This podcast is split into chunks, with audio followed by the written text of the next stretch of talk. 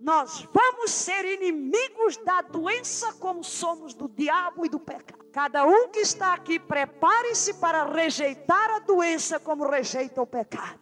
Quero aconselhar-lhe uma coisa: esqueça tudo que você aprendeu sobre doença e abra o seu coração para a palavra. Não comece logo a julgar o ensino. Se nós estivermos saindo da palavra, você tem direito de descrer. Se nós estivermos dentro da palavra, ninguém tem autoridade de negar. Amém? Jesus veio para quê? E vida? Não me diga que doença dá vida abundante. Não me diga que estar numa cama com tuberculose é estar em vida abundante. Primeira de João 3, 8 diz o que Jesus veio fazer. Para isto se manifestou o Filho de Deus para quê? Destruir as obras do diabo. Diga comigo isso. Para isto se manifestou o Filho de Deus para destruir as obras do diabo. Se o pecado é obra do diabo, Jesus veio destruir o pecado. Se a doença é obra do diabo, Jesus veio destruir a doença. Se a morte é obra do diabo, Jesus veio destruir a morte. Se a opressão é obra do diabo, Jesus veio destruir a opressão. Destruir as obras do diabo. Ora, a doença é uma maldição e não uma bênção. Diga comigo. A doença é uma maldição e não uma bênção. É, já sei o que você pensou. Ah, mas e aquela doença, eu fui tão abençoado. Não foi porque você adoeceu. No meio da doença, você buscou a Deus. E foi abençoado. Mas não foi abençoado por causa da doença. Na dor você procurou alívio. E o encontrou. Na angústia buscou a Deus. Na sua angústia clamaram ao Senhor e ele os sarou e os livrou do que lhes era mortal. Em Jó 42, 10. Jó. Vamos para Jó. E você talvez esteja pensando nele. Quem feriu a Jó? Ainda bem que você disse isso. Senão eu ia dar uma cacetada com a Bíblia na sua cabeça. dois textos em Jó, 42, 10 e 2, 7. Em 2, 7, então saiu Satanás da presença do Senhor e feriu a Jó de tumores malignos desde a planta do pé até o alto da cabeça. E saiu Satanás da presença do Senhor e feriu a Jó de tumores malignos desde o alto da cabeça até a planta do pé. Agora abra em 42, versículo 10. 42, 10. Mudou o Senhor, eu vou ler no sentido original a palavra que está no original.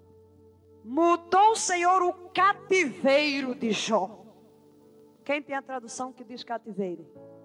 Essa é a tradução certa. A da sociedade diz a sorte de Jó. Está errada essa tradução. Mudou o Senhor o cativeiro de Jó.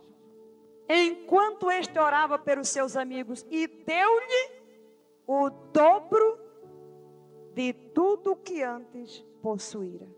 Aleluia. O diabo feriu, mas Deus libertou. Mudou o cativeiro. Mudou o cativeiro. Deus chama a doença de Jó um cativeiro. Logo, não é uma bênção. Deus chama cativeiro. Jesus chama prisão. O Espírito Santo chama opressão. Em Jó, Deus chama a doença de cativeiro.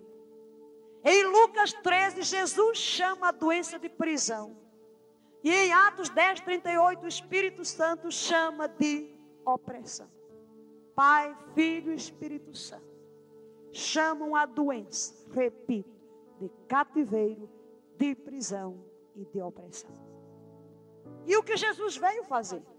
Lucas 4, Veio proclamar libertação aos cativos. Veio pôr em liberdade os oprimidos, os presos do diabo.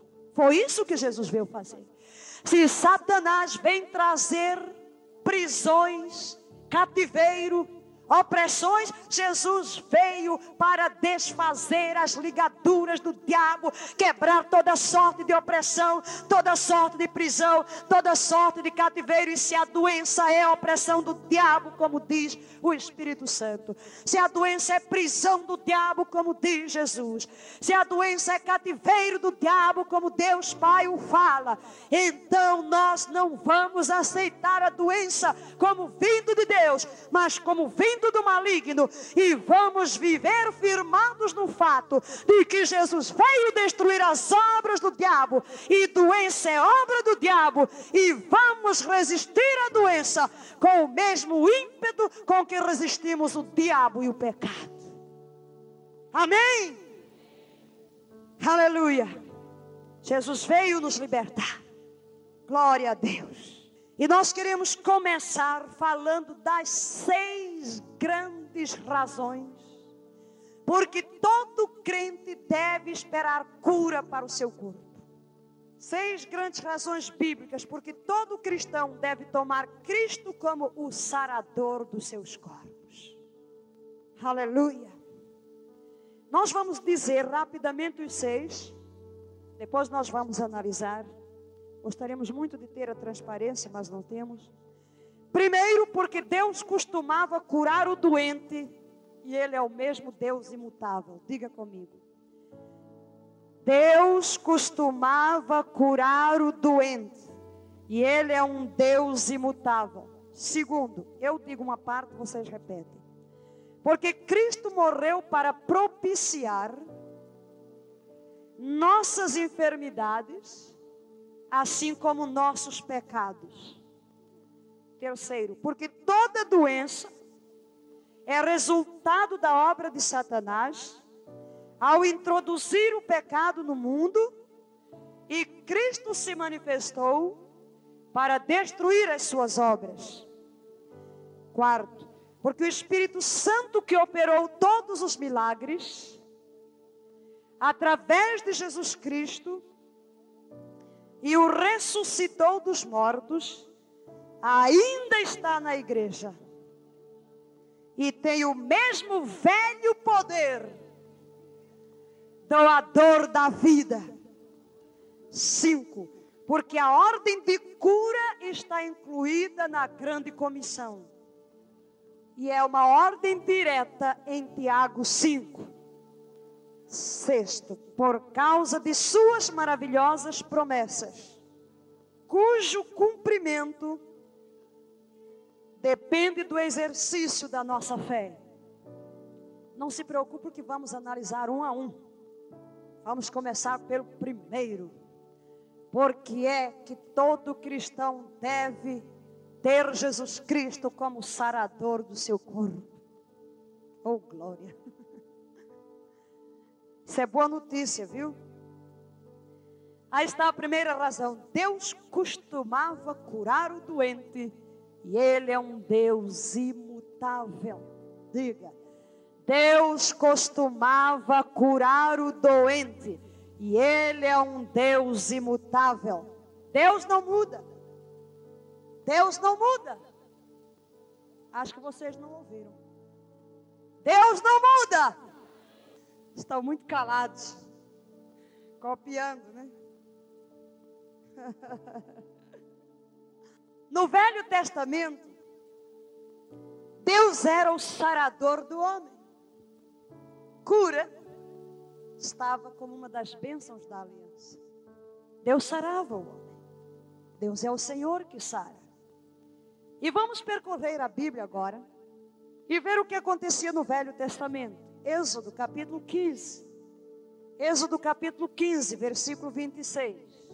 E disse: Se ouvires atento a voz do Senhor teu Deus e fizeres o que é reto diante dos seus olhos, e deres ouvido aos seus mandamentos e guardares todos os seus estatutos, nenhuma enfermidade virá sobre ti das que enviei sobre os egípcios, pois Eu sou Jeová Rafa.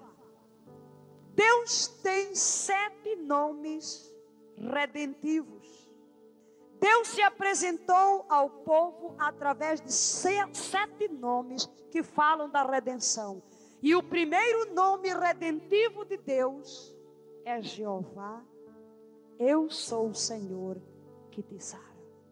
E é interessante notar que o povo havia atravessado o Mar Vermelho e chegou a Mara. A palavra Mara significa o que é amargo, incurável aflição.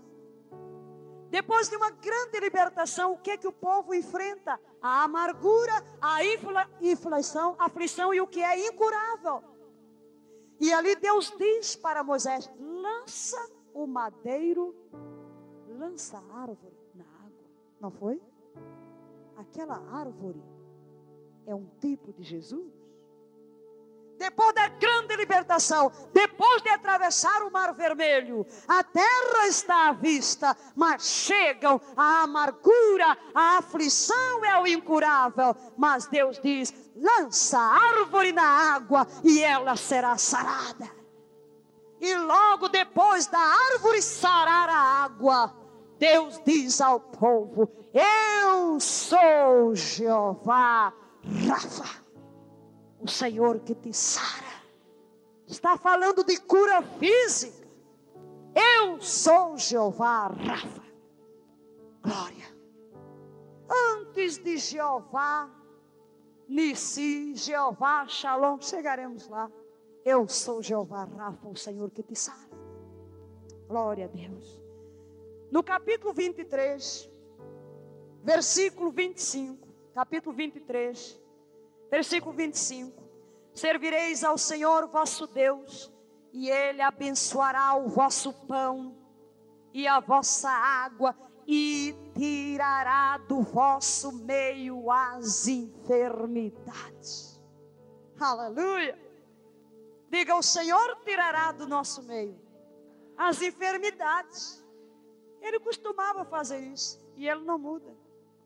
O versículo 26 diz: não, na tua terra não haverá mulher que aborte nem estéril. Completarei o número dos teus dias. Completarei o número dos teus dias. Você já está farto da vida? Então morra. Firme-se na palavra. O número dos teus dias eu cumprirei. Nós vamos verificar e mesmo pelo que vamos ouvir à noite toda semana, que na hora em que você põe o pé sobre a aliança, oh, é outra história. Você sabe quem é, de onde vem, para onde vai. Quando você abre a boca, alguma coisa acontece. Você sabe o que está dizendo, você sabe em que você se firma, você conhece o seu parceiro de aliança. E se ele diz o número dos teus dias, eu cumprirei. Qual é o número dos meus dias? Hum? o salmista diz que pelo menos 70 ou 80. Pelo menos. Irmãos, a minha oração é que Deus instile a sua palavra e aliança em você, de tal maneira que quando você vir um filho seu, anjo da morte ali para levar, você vai em cima e não deixe o anjo da morte levar. O número dos teus dias eu cumprirei. Mas para você ter essa fé, você tem que ouvir a palavra, porque a fé vem pelo ouvir. Nunca aconteceu nenhuma situação em que não tivesse, quando tivesse pegado essa palavra, e ficado firme e exigido. Não houve uma situação que não fosse mudada. Se você tem um direito, você vai atrás dele. Não é? Se a lei lhe garante um direito e alguém roubar, você vai atrás dele. Se eu estou em aliança com Deus Todo-Poderoso e algo me foi dado pelo Senhor da glória. Se o diabo quiser roubar, ele vai acertar as contas com o meu Senhor. E ele vai encontrar resistência, porque vou lutar pelos meus direitos até o fim. Ouvimos de uma pessoa que estava assistindo os nossos seminários, o lar já estava esfacelado, o marido já tinha ido embora, mas ela pegou a palavra e disse: Não, não, não, não, ele tem que voltar. Lar quebrado, não. Isso não está na aliança. Eu vou exigir em nome de Jesus. Como essa dona Iracema nasceu na fé, ouvindo a palavra e exige tudo. Pai bêbado, o quê? É meu pai, hum, hum, vai ficar bom e tem que se entregar a Cristo de qualquer jeito. E se entregou. Meu marido, longe de Deus não pode ser. Não há jeito que dê jeito, ele tem que se converter. Aleluia! Ficar doente aí na cama, quando Jesus levou as minhas doenças, vamos lutar. Vamos lutar. Porque a palavra de Deus não pode falhar. Ouse crer em Deus e você verá a sua glória. Deus não falhou com ninguém, não é com você que ele vai falhar. Oh, aleluia! E como Deus se preocupa com você? Deus se preocupa com você. Às vezes você chega numa reunião e vê uma coisa só por causa de você, não é? Que coisa. Ainda esta semana lá na primeira igreja. Estava ensinando. E de repente o Senhor manda um recadinho bem específico. Alguém está à beira do abismo e manda em detalhe. Eu vou falando, penso que é uma ilustração. Eu digo, não é, tem endereço certo. Eu anuncio, tem endereço certo. Não se encontre com ele. E o encontro já estava marcado. Naquele dia.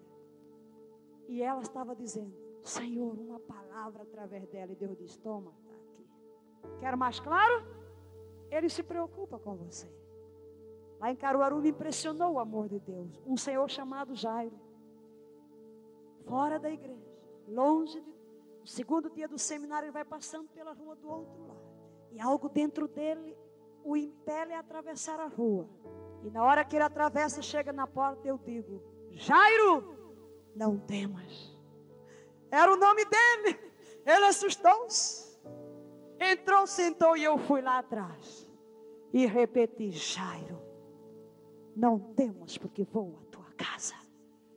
E uma terceira vez, o homem nunca mais deixou a igreja. e todos os problemas foram resolvidos. O que, que isso revela? O cuidado de Deus com uma única pessoa. Numa reunião, o Senhor manda um recado, eu estou lendo a Bíblia. E diz: Você que perdeu o noivo está tão amargurado. Aqui está a palavra do Senhor. É aquela ali. É o cuidado de Deus. Deus é fiel. Deus é fiel. Deus se agrada com o seu bem-estar. Alguns dão a impressão de que Deus tem prazer em oprimir os seus filhos. É o diabo quem lhe dá essa imagem de Deus. Ele é mentiroso. Deus é bom. Diga, Deus é bom. Toda boa dádiva e todo dom perfeito vem do alto.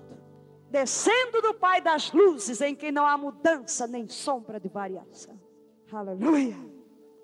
Passe agora para o Salmo 103, versículo 3, que já lemos nesta manhã. Salmo 103, versículo 3. É Ele quem perdoa as tuas iniquidades e sara as tuas enfermidades. O que é que Deus faz? Perdoa as e enfermidades o quê? Da alma, do corpo, do corpo.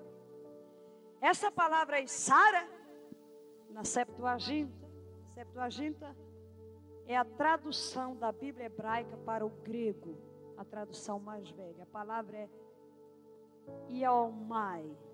Sempre que aparece essa palavra, Yalmai, significa cura física.